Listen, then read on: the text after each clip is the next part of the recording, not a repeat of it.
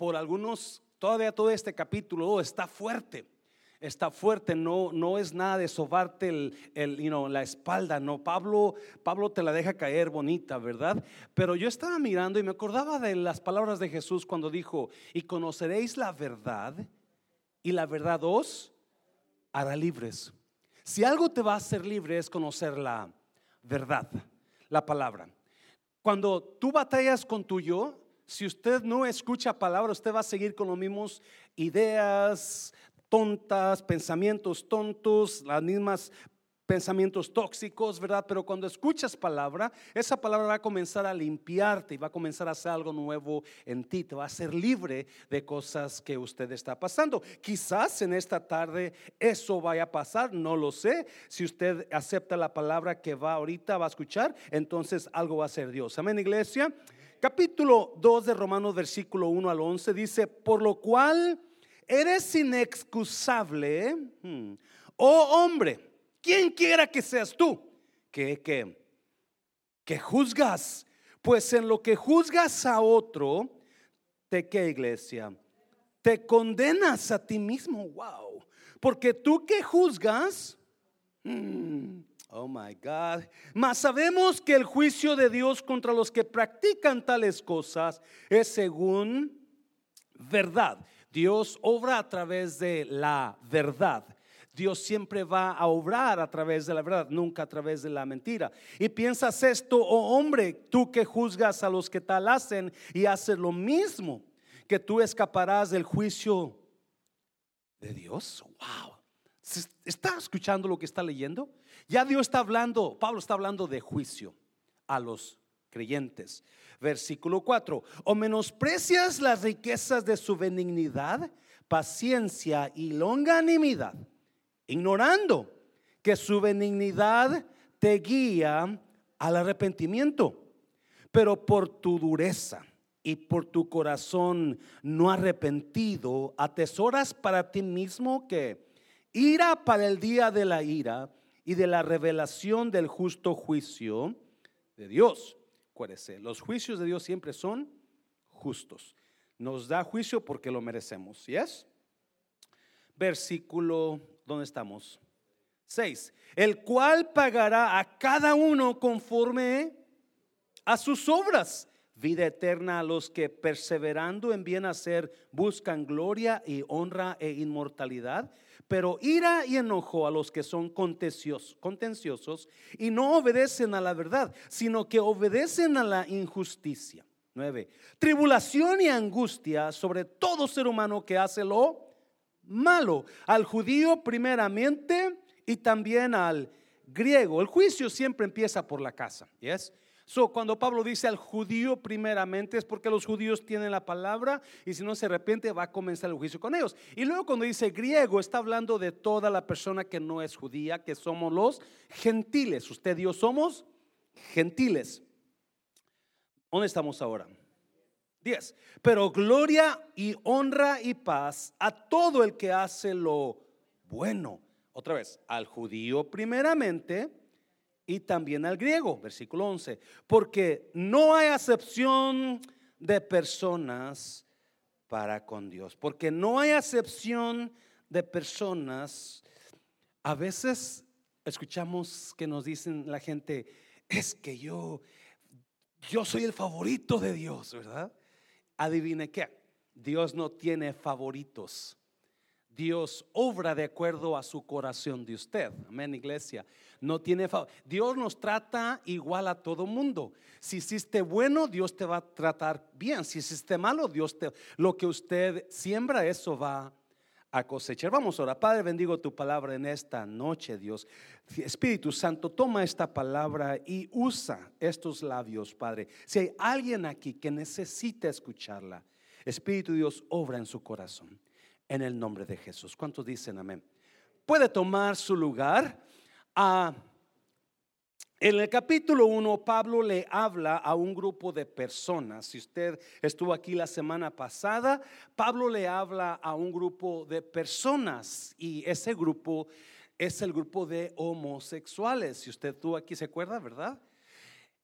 El capítulo 2, Pablo agarra la palabra y la voltea y le habla a los que critican a los homosexuales. So, Pablo no tiene acepción de personas, ¿verdad? Así como dice ahí en el versículo 11 que Dios no hace acepción de personas, así también Pablo primero agarra y, habla el pecado contra la homosexualidad, pero enseguida capítulo 2 se voltea y comienza a darle a los que juzgan a los homosexuales. So, en esta, yo le puse a esta palabra a cristiandad o religiosidad. Porque en el capítulo 2, el, apóstol Pablo le habla a dos grupos de personas. Le habla a los cristianos y le habla a los religiosos. A la gente que es religiosa, que piensan que porque son buenos ellos, ellos merecen todo, ¿no? Y la verdad es que si usted está en ese lugar de religiosidad, donde usted dice, yo no soy mala, yo no soy malo, yo no le hago nada mal a nadie, tenga cuidado porque usted es un religioso. La religiosidad es muy aparente en las personas. Ahorita lo vamos a mirar.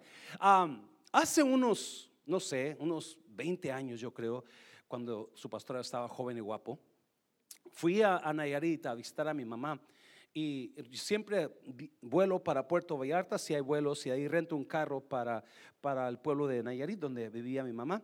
Y, mi mamá en ese aquel tiempo iba a una iglesia y, ah, y, a mí me encantaba el pastor de esa iglesia porque era muy buen, muy buena persona. El pastor me, caía muy bien, tiene un bonito espíritu. aunque no era la doctrina que nosotros enseñamos aquí, como quiera yo iba a acompañar a mi mamá. Bueno, yo fui un domingo en la tarde ah, y después del servicio salimos, obviamente yo a mi mamá en, en mi carro y ya cuando íbamos a meternos al carro estaban dos hermanas ahí afuera de la iglesia. Y esas hermanas Ah, yo conozco, yo las conozco a ellas y sé dónde viven. yo les pregunté, ¿quieren un ride? ¿Qué están haciendo? Estamos esperando un taxi. Y le dije, pues súbanse. Ah, yo los llevo ahí, yo paso por su casa y les dejo. Y ya se subieron al carro atrás, en el asiento de atrás. Y ah, comenzó a manejar y enseguida, era hija y madre, enseguida la hija comienza. Yo, ¿Te fijaste, mamá? La señora nueva que vino, ¿te fijaste la hija? La faldita que traía.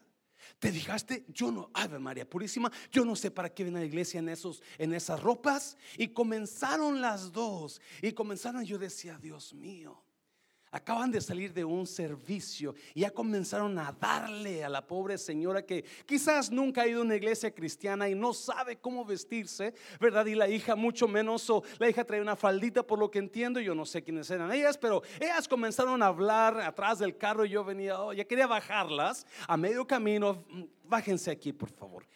Pablo le da el clavo. So, en esta enseñanza encontré cuatro malas prácticas que, a Dios, que Dios no aprueba del cristiano. Cuatro malas prácticas que Pablo habla ahí en el capítulo 1, versículo 1 al 11. Cuatro malas prácticas. Y la primera, la primera es el juzgar a los demás.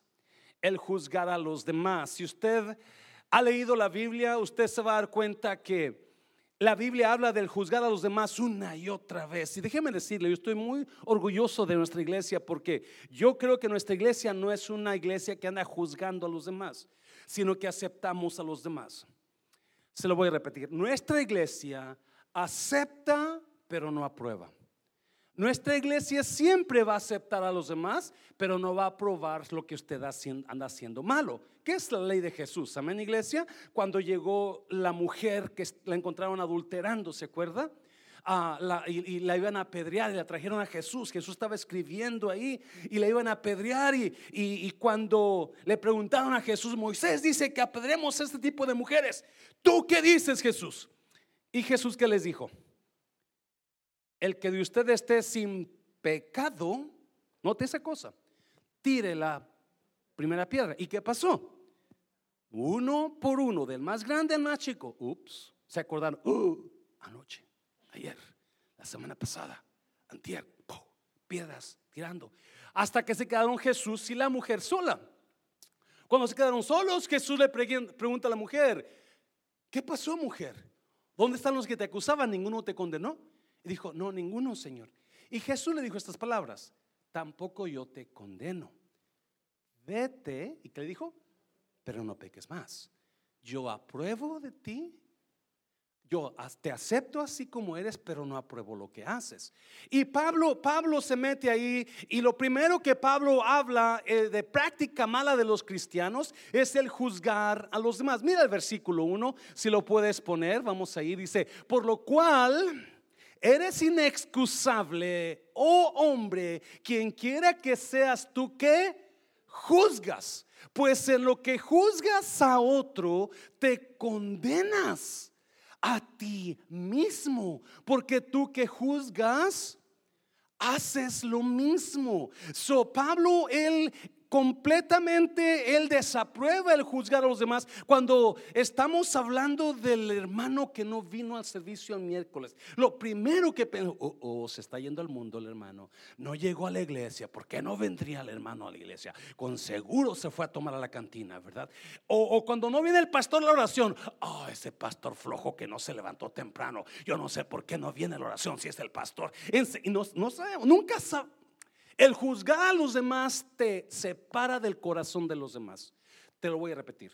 El juzgar a los demás te separa del corazón de los demás, porque muchas veces el hermano no pudo venir porque tuvo un problema grande y tú en lugar de llamarle y preguntar, hermano, ¿cómo está? Lo extrañamos, ¿está todo bien? No, ¿qué hiciste? Comenzaste a juzgar, comenzaste a hablar. Uh, la hermana fulana no vino y quedó de venir.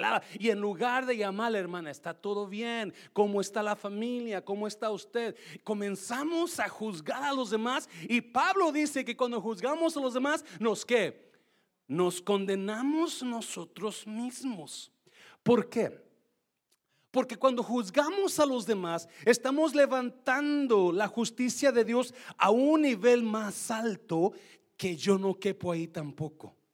Porque si yo no peco en lo mismo que hace el hermano, pero también tengo mis pecados de otro lado, quizás. Amén, iglesia.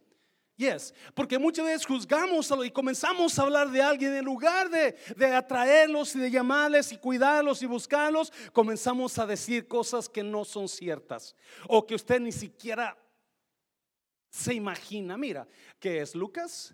Lucas capítulo 16, versículo 15. Mira, Jesús les dijo, ustedes se hacen pasar por buenos delante de la gente pero Dios conoce sus corazones. Les digo que aquello que la gente piensa que tiene mucho valor para Dios es despreciable para Él. Lo que la gente tiene mucho, déjame, déjame te lo traduzco de esta manera. Hay mucha gente que juzga a los demás, pero ellos siempre están bien. No, no he encontrado gente así que eh, siempre, el hermano siempre llega tarde. No sé por qué, por llega tarde. ellos no saben qué, qué problema pudiste, ellos no sé, pero como quiera comienzan a hablar. Yo nunca llego tarde, yo estoy aquí. No, y déjame no, qué bonito que la gente que está puntual, ¿no? Un aplauso a ellos que están puntuales. Dáselo fuerte. Pero hay una gran diferencia en tú resaltar en algo y bajar a los demás en ese algo que tú estás mal o bien. Ah, ¿Sí me entendieron? Aquí dice Jesús que hay gente que se hacen pasar por qué?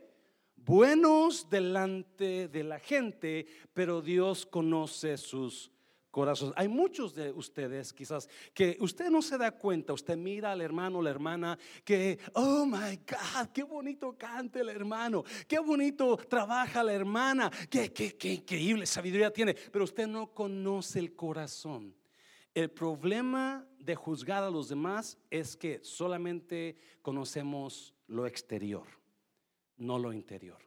Usted no sabe por qué el hermano hizo lo que hizo. Usted no sabe por qué la hermana hizo lo que hizo. Simplemente usted sabe el pecado o sabe lo que pasó, pero no sabe el corazón. No conoce qué pasó, por solamente Dios lo conoce.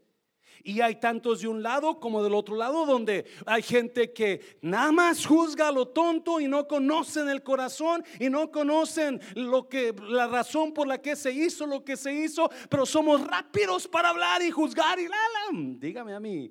Oh my God, hay personas que me dicen que yo les digo, ¿cómo llegó a la iglesia usted, hermano? Y me dicen, "Oh, pues yo escuché por ahí de usted."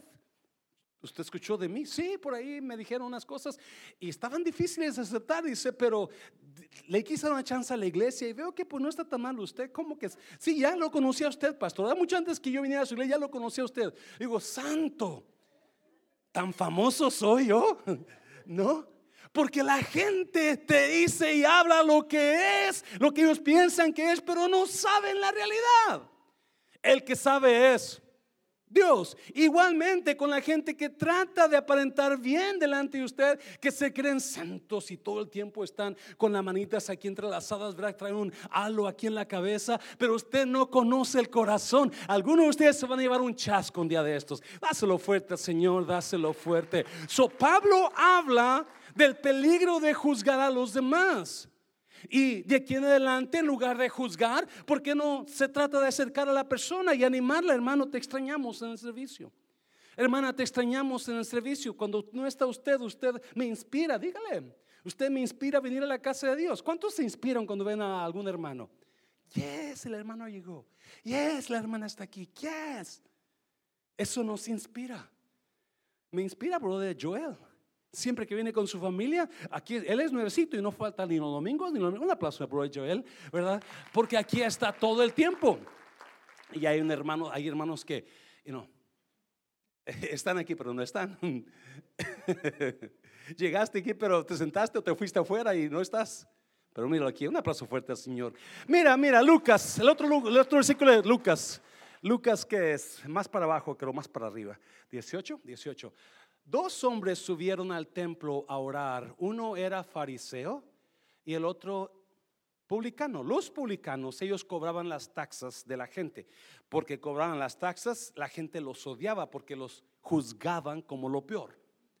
¿Verdad? El fariseo era el el hombre de la ley, el que conocía la ley, este, la decía de memoria y, oraba tan bonito, se pasaba aquí al altar y agarraba el micrófono y Dios mío, era, era, una, era una, una, oración que hacía gloriosa, que tú te quedabas, wow. Ese era el fariseo, pero el publicano era un colectador de taxas que odiaban. Versículo 11. El fariseo puesto en pie oraba consigo mismo de esta manera, Dios, te doy gracias porque no soy como los otros hombres, ladrones, injustos, adúlteros, ni aun como enseguida, ¿verdad? ¡Pum! Avienta el veneno. Versículo 12. Ayuno empieza, ayuno dos veces a la semana, doy diezmos de todo lo que gano. ¿Alguien eh, se puede, te recuerda esto, verdad? Versículo 13. Mas el publicano estando lejos, ni quería ni aún alzar los ojos al cielo, sino que se golpeaba el pecho diciendo, Dios, sé propicio a mí, que es pecado, muy importante. Muy importante la jactancia de creerte. Y hay tanta gente linda que comienzan en Cristo y comienzan a buscar a Dios y enseguida agarra un espíritu de juicio y comienzan, creen que lo poquito que tienen y saben de Dios les da la autoridad para poder enjuiciar a los demás. Y qué triste, otra vez le digo, yo no creo que nuestra iglesia sea así. De antemano no es así. Hay es para las otras iglesias donde usted viene. pero el publicano decía, ten misericordia de mí porque yo sé que soy un pecador. Cuando una persona, vamos a terminar, versículo 14. Os digo que este, de Jesús hablando, os digo que este, ¿cuál este? El publicano, no el fariseo, descendió a su casa como justificado antes que, wow, porque cualquiera que se enaltece será humillado. Y el que se humilla, hay pecadores afuera que tienen mejor corazón que algunos creyentes aquí. Hay pecadores afuera que los vamos a ver en el cielo porque de alguna manera u otra le pidieron perdón a Jesús. Y hay gente que estuvo aquí todos los servicios en la iglesia y nunca aceptaron a Jesús ni aceptaron que eran pecadores. Y eso es peligroso. Automáticamente el hecho de no aceptar que, son, que necesitamos el perdón de Dios nos hace a un lado de la gracia de Dios. Por eso Pablo está hablando, por eso Pablo está diciendo, por eso Pablo comienza fuerte contra la gente que le encanta juzgar. Y lo, lo primero que podemos mirar es la iglesia que juzga, los hermanos que juzgan. ¿Cómo te digo? Yo he estado, yo he estado en muchas iglesias que juzgan. Una vez fui a la iglesia de mi hermano, el que era pastor que falleció en el, el COVID. Y en aquel tiempo yo tocaba mucho la guitarra, no, no, mucho, pero yo la tocaba seguido y sabía cantitos y la tocaba. Y, una vez grabé un cassette, ¿alguien se acuerda de los cassettes? Y mi hermano un día lo escuchó y lo agarró, yo quiero ese cassette, hermano, y se lo llevó con él. Este, un tiempo, una vez lo visité a mi hermano y estando ahí, en, estando visitando a mi hermano en su iglesia, había práctica de coro y estaban con los trompetas y saxofones. Era un coro bien precioso. Y yo ahí estoy sentadillo esperando que mi hermano se desocupe. Cuando de repente uno de los cuñados de mi hermano me dice, hermano José Luis, véngase a cantar un canto, sabemos que toca guitarra. Y yo bien timidillo, ¿verdad? No era pastor en ese tiempo todavía. Bien tímido, ay no, es que me ha hecho ¿verdad? Y, pero por fin me convencieron y fui a agarrar la guitarra y comencé a cantar. Un fuego abrasador comienza de una llama. ¿Alguien sabe el cantito? Es allá de los tiempos de dinosaurios. Y, estuve cantando, ¿verdad? Y ya termino, dejo mi guitarra y voy y me siento. Cuando me siento, una mujer muy bonita estaba atrás de mí y me dice, yo no volteo, simplemente escucho su voz y me dice, qué bonito canta, hermano. Lástima que se vaya al infierno. yo dije, santo. you know, ¿Por qué? E, ella creía que yo no era salvo porque yo no, yo no, yo no estoy de acuerdo con su doctrina de ellos, ¿verdad? Pero juzgamos a los demás y no sabemos. Y, y, Pablo dice que, o más bien Jesús dice que el que conoce el corazón es el que va a juzgar realmente, en verdad, porque usted y yo no conocemos la realidad de las cosas, solamente Dios conoce el corazón de las personas y de acuerdo al corazón de usted, así lo va a juzgar. Dáselo fuerte al Señor, dáselo fuerte. Número dos, ¿qué más se encuentra ahí? Prácticas que Dios desaprueba de nosotros los creyentes. Número dos, ¿qué? Ignorancia. Wow. ¿Sabía usted que no hay razón para que usted se quede ignorante de la palabra? Porque, mira, versículo, versículo 2. Mas sabemos que el juicio de Dios contra los que practican tales cosas, ¿cuáles son tales cosas? ¿Cuáles practicas? El juzgar es según verdad, versículo 3.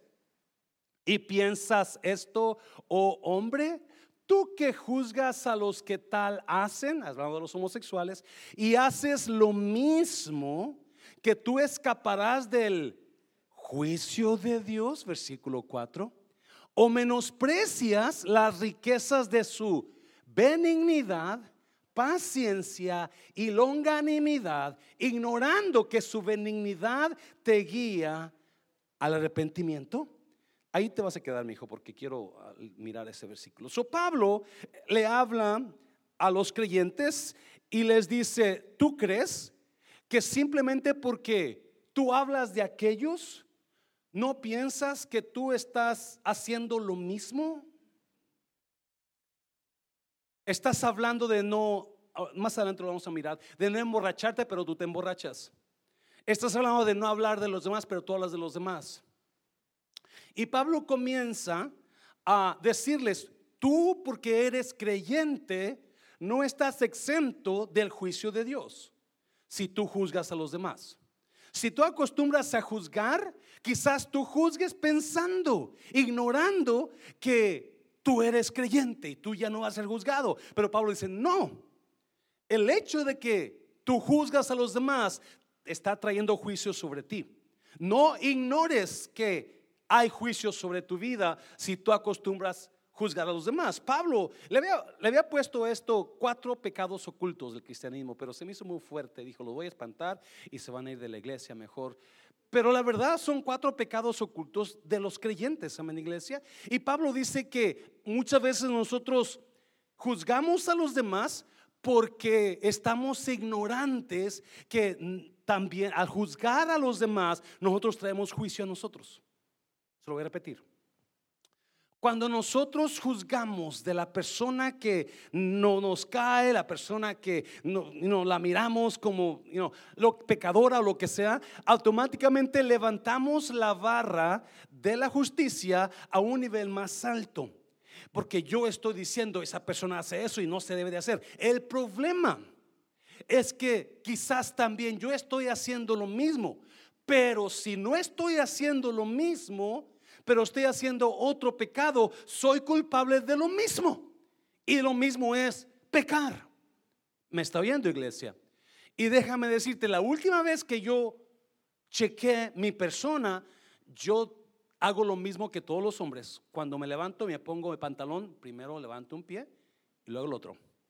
Porque todos hacemos pecado. Todos tenemos rabo que nos pisen, decimos los mexicanos, ¿verdad?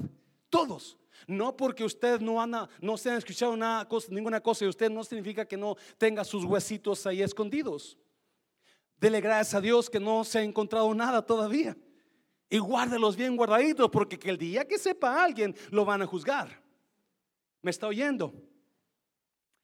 So, Pablo está hablando de la importancia de saber y no ignorar que cuando juzgamos a los demás estamos trayendo juicio para nosotros.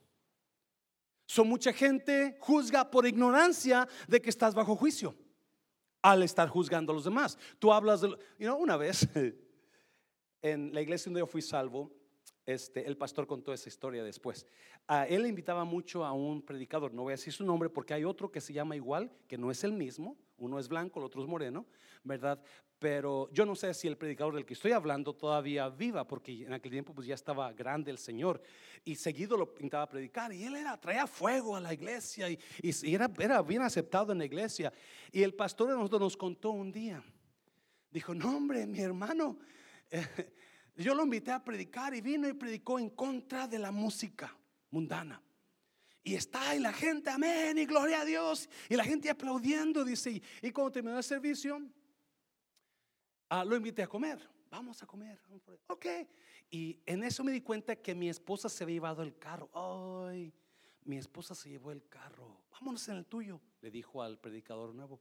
Dijo, ok y se nos sentamos y prende el, el, carro y comienza la canción de Juan Gabriel. Vamos al Noa, Noa, Noa, Noa. Yo me quedé, pues no acabas de predicar de eso.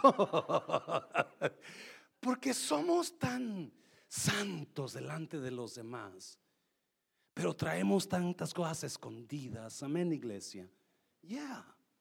Y Pablo nos da en la torre aquí. Yes. Dáselo fuerte al Señor, dáselo fuerte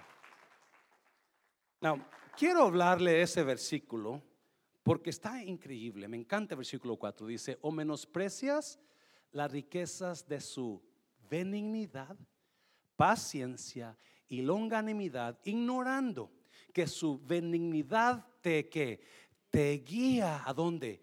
Al arrepentimiento. La gente que juzga a los demás y la gente que quizás está haciendo algo malo, no se dan cuenta de una cosa no se dan cuenta que es la benignidad o bondad de Dios para que usted se arrepienta.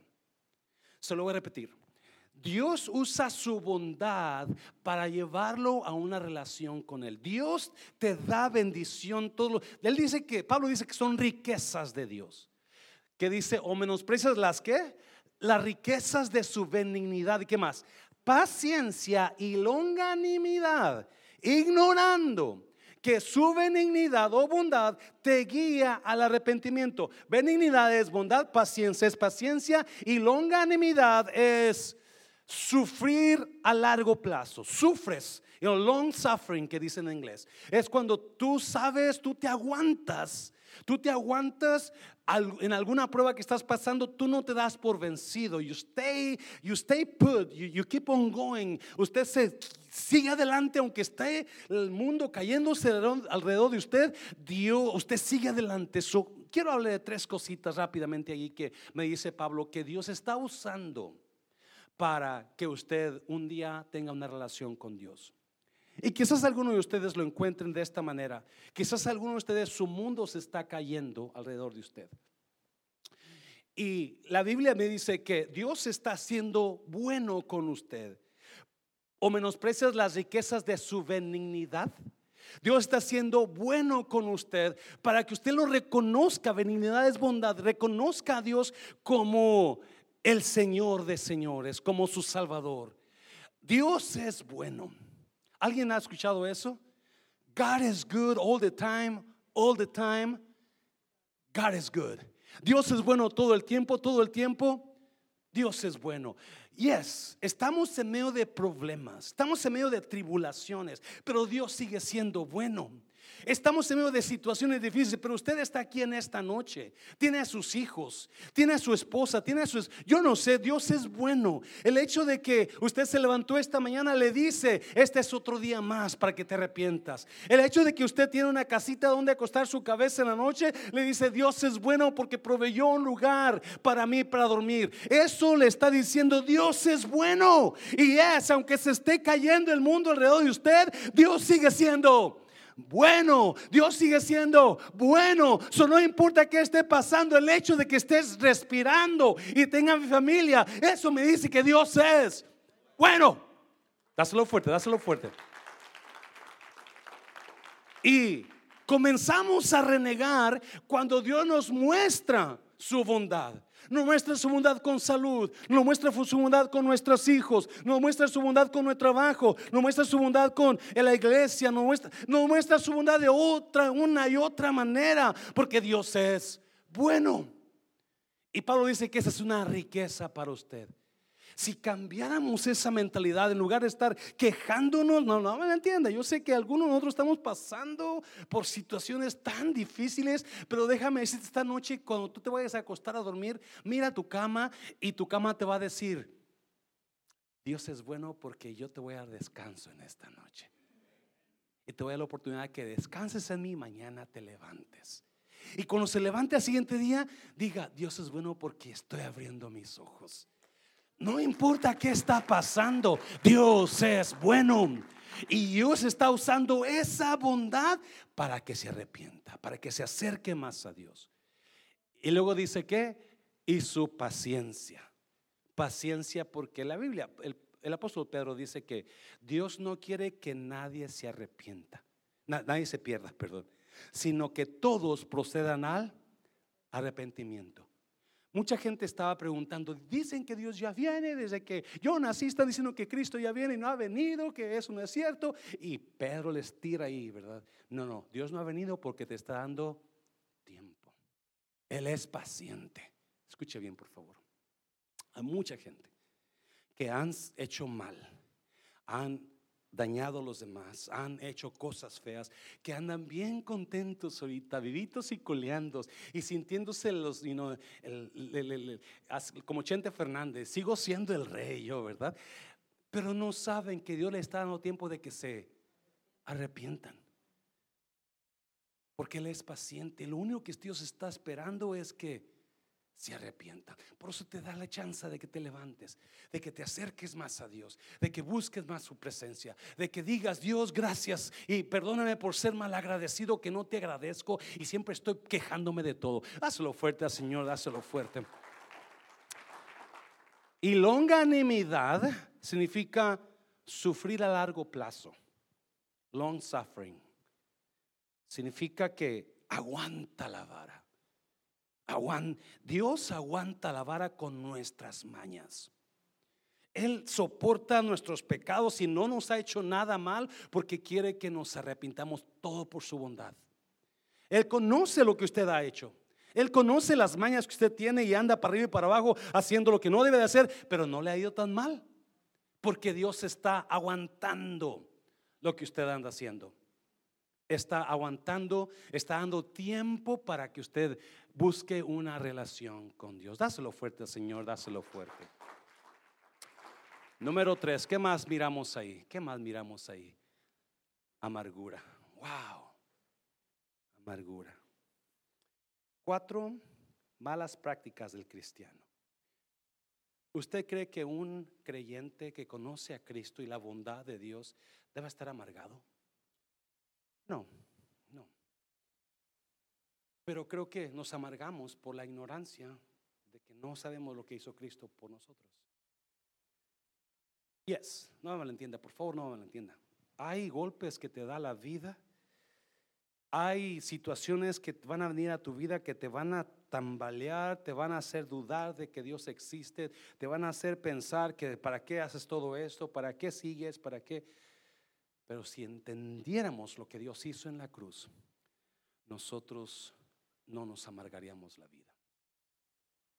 Mira el versículo, mira el versículo. Pero por tu qué? Pero por tu dureza y por tu qué? Corazón no arrepentido. Atesoras para qué? Para ti mismo, ¿qué? Ira para el día de la ira y de la revelación, otra vez, ¿de qué? Del justo juicio, pero por tu dureza y por tu corazón no arrepentido. Pastor Domingo hablaba del corazón, del mundo del corazón. Y él, si usted se acuerda, él hablaba de que donde está el corazón, ahí va a estar usted. Donde está su corazón, ahí va a estar su boca. Donde está el corazón, usted va a ir para allá. Porque lo que trae en el corazón, eso es lo que termina siendo. El corazón es poderoso. Y Pablo dice que nuestro corazón está no arrepentido y endurecido. Para esa gente que está juzgando. La gente que juzga es muy probablemente porque dentro de ellos traen un corazón endurecido. Traen un corazón lleno de amargura. ¿Yes? La amargura viene por experiencias malas en nuestras vidas. Viene por situaciones difíciles que hemos vivido y las guardamos y no las soltamos. Y la amargura viene y nos hace agarrar nuestro enojo con quien se nos ponga enfrente, aunque la hizo o no la hizo. Él, él, él, la va a llevar o ella la va a llevar y que Dios lo bendiga a esa persona que se ponga enfrente de usted cuando usted está en ese momento de amargura. Porque le va a ir como en feria, ¿yes? Porque la, ama, la amargura es horrible. La amargura trae depresión, trae odio, trae enojo, trae palabras ofensivas, víboras, sapos, you salen de ahí. Y Pablo dice que por ese corazón endurecido, nosotros traemos juicio a nosotros. Ira, ira. Por eso le quería poner cuatro pecados escondidos. Porque no sabemos que la amargura es un pecado. Ahorita vamos a mirar. Es un pecado escondido. Versículo 6 el cual pagará a cada uno conforme a sus obras. No tenemos para dónde hacernos. O hacemos lo que es correcto o hacemos lo que es incorrecto. ¿Y es? Pero por todo lo que hacemos, por eso vamos a recibir lo que vamos a recibir. Lo que usted haga es lo que va a recibir. Lo que usted siembre es lo que va a cosechar. No hay otra cosa, no hay otra manera. Hoy hablaba con una persona que está, le pidieron que fuera you know, la líder de mujeres en otra iglesia que no es aquí y me decía, estoy emocionada, pero también estoy con mucho miedo porque me van a atacar y van a hablar de mí. Pues bienvenido al barco. Porque eso es lo que te va, una vez que estás enfrente, prepárate. O sea, ya me conocen desde antes que yo naciera ya y, y, no, imagínate tú. So, tenga, y Pablo dice, no, Dios te va a pagar conforme a tus obras, porque la persona me decía, pero no importa qué digan de mí, yo quiero servirle a Dios. Y qué bonito que estés dispuesto, dispuesta a recibir crítica, a recibir ataque, todo por hacer la obra de Dios. Porque si haces eso, Dios te va a dar una buena recompensa. Versículo 7. Versículo 7. Vida eterna a los que perseverando en bien hacer, buscan gloria y honra e inmortalidad. Versículo 8. Pero ira y enojo a los que son que contenciosos y no obedecen a la verdad. Muy importante. ¿Qué es la verdad? La verdad es que la palabra de Dios. La palabra de Dios es la Biblia, es la verdad, esa es la verdad. Todo lo que está escrito en la Biblia es verdad. Las personas que no obedecemos a la verdad vamos a tener nuestro pago. porque Dios ya no lo dio y decidimos nosotros, ahorita cantábamos el canto ese, ven y toma el trono. ¿Alguien se acuerda? Ven y toma el trono. ¿Qué le estoy diciendo a Dios cuando digo eso? Dios, tú eres mi guía de mi corazón. Toma el trono de mí. Cuando Dios está en el trono de nuestro corazón, nosotros obedecemos la verdad. Cuando no está Dios en el trono de nuestro corazón, nosotros nos importa un comino lo que diga la palabra. Yo voy a hacer lo que yo quiero porque yo mando en el trono de mi corazón. Dios no. Amén, iglesia. Ah, porque esa persona también me, you know, la que pidieron que fuera dama de la líder de mujeres, me decía, es que mi marido. Y, y yo le decía, pues, tu marido y tu, y tu ministerio van más o menos juntos, pero tu marido está un poquito más arriba. So, nunca vayas a poner a tu marido en segundo lugar que en tu matrimonio, que tu ministerio. eso es la palabra de Dios, amén, iglesia. El hombre y la mujer son una persona. No puede estar tú acá arriba y la abajo. No, no, no. Porque primero es tu marido, primero es tu mujer y luego todo lo demás. Pero es que pastor, no, es que, es que, no, eso es lo que la palabra de Dios dice. Yo no puedo decirle, no se preocupe, patea al marido, déjelo sin comer, no le haga nada y váyase a lidiar a las mujeres. That's wrong. That's not biblical. Eso no es bíblico. pero ira y enojo a los que son contenciosos y no obedecen a la verdad, sino que obedecen a la injusticia. Nueve tribulación y angustia sobre todo ser humano que hace lo malo, al judío primeramente y también al griego 10.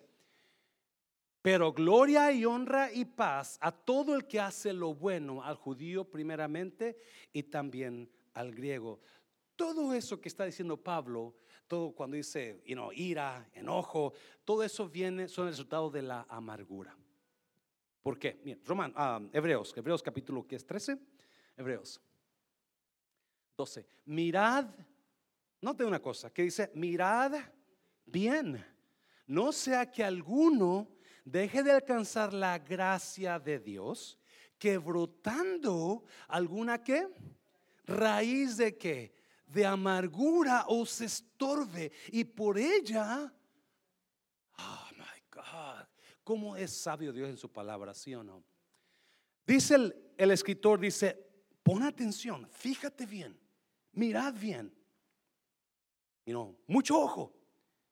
Porque dice así, porque dice el escritor que la amargura es una raíz. Gracias. Una raíz. La raíz no se ve. No se ve. Una raíz está escondida. El problema es que el fruto de ese árbol lo da la raíz. Lo que sale en ese árbol es porque la raíz está mandándolo a las ramas. Es bíblico. Aunque no se vea la amargura en la persona, sus palabras van a revelar la amargura que trae. Sus palabras, su actitud, enseguida te van a decir, ups, hay amargura en esa persona. Y como es raíz, puede aparentar la persona amable, contenta, porque la raíz no se mira. Pero cuando la oyes hablar, cuando lo oyes hablar, o cuando, cuando se, cuando se habla de ciertas personas que no quiere o que enseguida sale la amargura y comienza la persona a revelar lo que trae donde en el corazón, porque es tu corazón no arrepentido, dice Pablo. Donde quiera que vaya el corazón, allá va a ir usted. Lo que traiga en su corazón es lo que va a salir por aquí.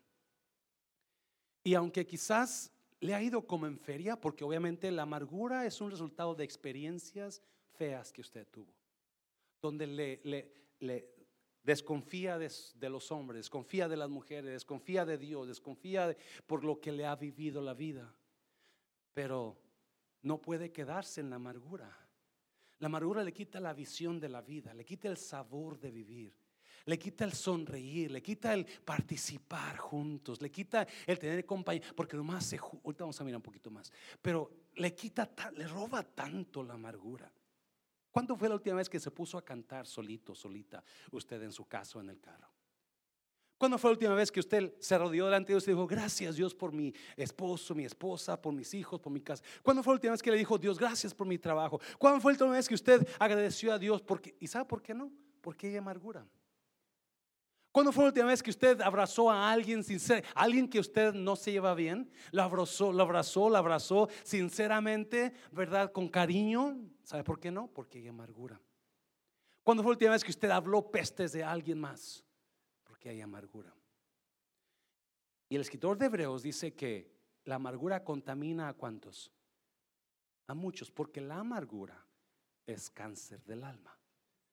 La amargura te, es un cáncer que te contamina todo lo tuyo, es, especialmente si lo traes en el corazón y comienzas a, a, tienes una vida horrible, tienes una vida sin futuro, todo está negro, no hay esperanza por la amargura que te está comiendo vivo, viva. Esta noche, antes de que nos vayamos, voy a orar por si alguien está pasando alguna situación en su, en su persona donde usted, Dios le está hablando a usted, para que seamos libres de eso. Amén, iglesia. Dios nos hizo libres, libre para correr, libre para danzar, libre para alabar al Rey. Yo soy libre para eso, yo soy libre para vivir una vida. Yo escuchaba a personas esta, semana donde lloraba la persona y decía, es que traigo muchas cargas, cargas en matrimonio, cargas en la iglesia, cargas, suelte las cargas de la iglesia. Le decía, ¿por qué las trae cargando? Usted no tiene por qué cargar las, las cargas de la iglesia, suéltelas. Uno puede dar consejo, allá ellos si lo toman. Número cuatro, ya terminó con esto. Es una persona fuerte Señor, lo fuerte al Señor favoritismo. Mira versículo 11. Mira versículo 11. Porque no hay acepción de personas para con Dios. Una de las cosas que son horribles en el cristianismo es cuando se hacen grupitos de favoritos. Porque usted nada más tiene su grupo donde me encanta fulano, me encanta. Y a los demás, bien, gracias, no les hablas, no les saludas, no les ayudas, simplemente tu grupo. Y la Biblia dice que el favoritismo es pecado. ¿Sabe usted qué dice eso? Ahorita vamos a mirar. Es pecado tener favoritos. Cuando yo viajo en avión y la hermosa y me toca, de mi lado me toca primera clase y voy yo en mi asiento en primera clase con mis pies cruzados y mi, mi vaso de vino ahí. ¿no? No es cierto, no es cierto, no es cierto. Me lo ofrecen, pero no lo he agarrado, ¿eh? Y, estoy, y luego de repente la aeromoza es un anuncio. A todos los de este avión, si usted viaja en coach, por favor no use el baño de primera clase. Ese es solamente para los de primera clase. Use el baño de coach. Y luego cruza una cortina. Se hacen división para que los de coach no pasen para primera. No dicen los de primera no vayan para coach, no, siempre dicen los de coach no vayan para primera. Ahí, porque hacen división y el ser humano tenemos una tendencia a tener favoritos y nos limitamos. Nos limitamos. Una de mis cosas que yo les digo a los ancianos, nunca tenga favoritos usted, porque si usted tiene favoritos como anciano, usted le va a valer lo que esa persona está haciendo y va a dañar la iglesia. ¿Me, estás oyendo, iglesia? En el, en, los, en el grupo de ancianos no podemos tener favoritos. No podemos, simplemente porque el hermano, ah, porque conozco personas, a mí me lo han dicho. Pastora, que el hermano se ve que tiene feria porque no se los amigos quizás de buenos diezmos. Y la verdad, a mí no me interesa que, que, la verdad no, porque yo no soy así, no soy, hola hermana, ¿cómo está? Le beso los pies, le beso las manos. Me dijeron que tiene negocio, que tiene, cuánto hace dinero, ¿verdad? No, pero mucho, pastor se dedica a identificar cuáles son los que tienen más dinero, porque solamente a ellos les hablan. Solamente ellos se, se, acomodan porque saben que esas personas pueden ayudarles un día. Y el problema con el favoritismo es que la persona que tiene favoritos les pasa, les dejan pasar faltas, pecados, malos hábitos porque son sus favoritos.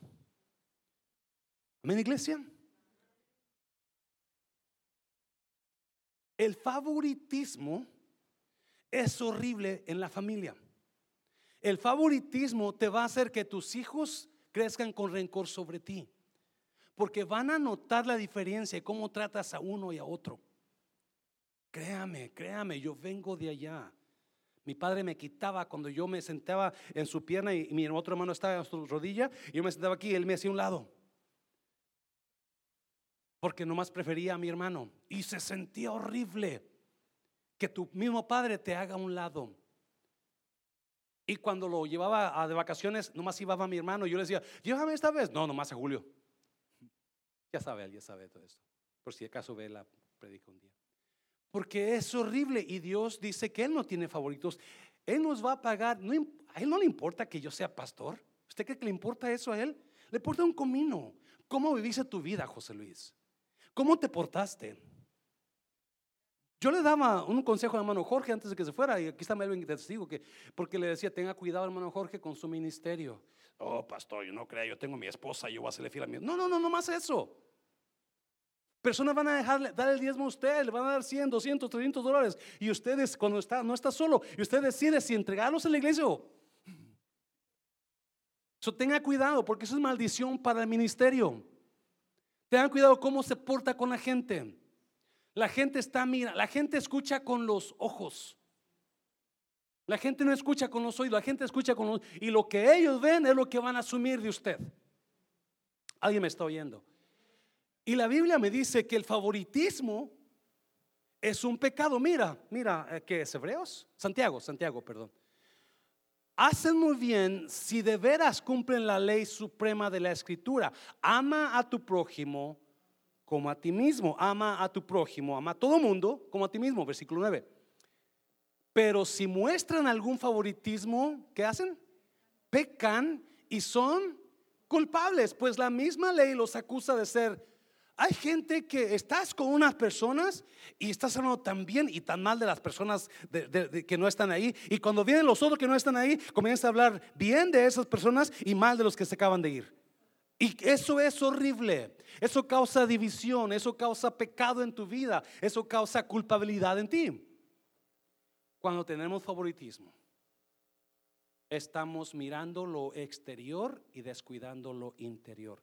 Porque cuando tenemos favoritos, le dejamos pasar todo lo que ellos hacen, aunque sabemos que están mal. Y usted está mandándolos al infierno a esas personas. Porque usted no tiene los pantalones para decir, no, no, no, hermana, eso no está bien. Hermano, eso no está bien. Dígale la verdad con amor. Hermano, es que la Biblia dice eso. No tiene por qué hablar así. Alguien me está hablando, iglesia. Y Pablo se agarra y nos habla de cuatro prácticas o cuatro pecados escondidos que nosotros a veces no pensábamos que eran pecados. Quizás por algunas razones seguimos en la misma amargura, el mismo odio, porque la amargura es odio no controlado donde usted no puede perdonar y usted ese odio lo deja salir, deja fluir, nomás ve alguna cosita mal de la persona que usted no quiere y, quiere agarrarla, desgreñarla, ¿sí? Por esa amargura que trae. El hecho de que usted no es feliz no es por causa de su matrimonio, de su esposo o su esposa, es la amargura que trae. El hecho de que usted no sonríe no es por causa de las personas que le rodean, es por la amargura que trae.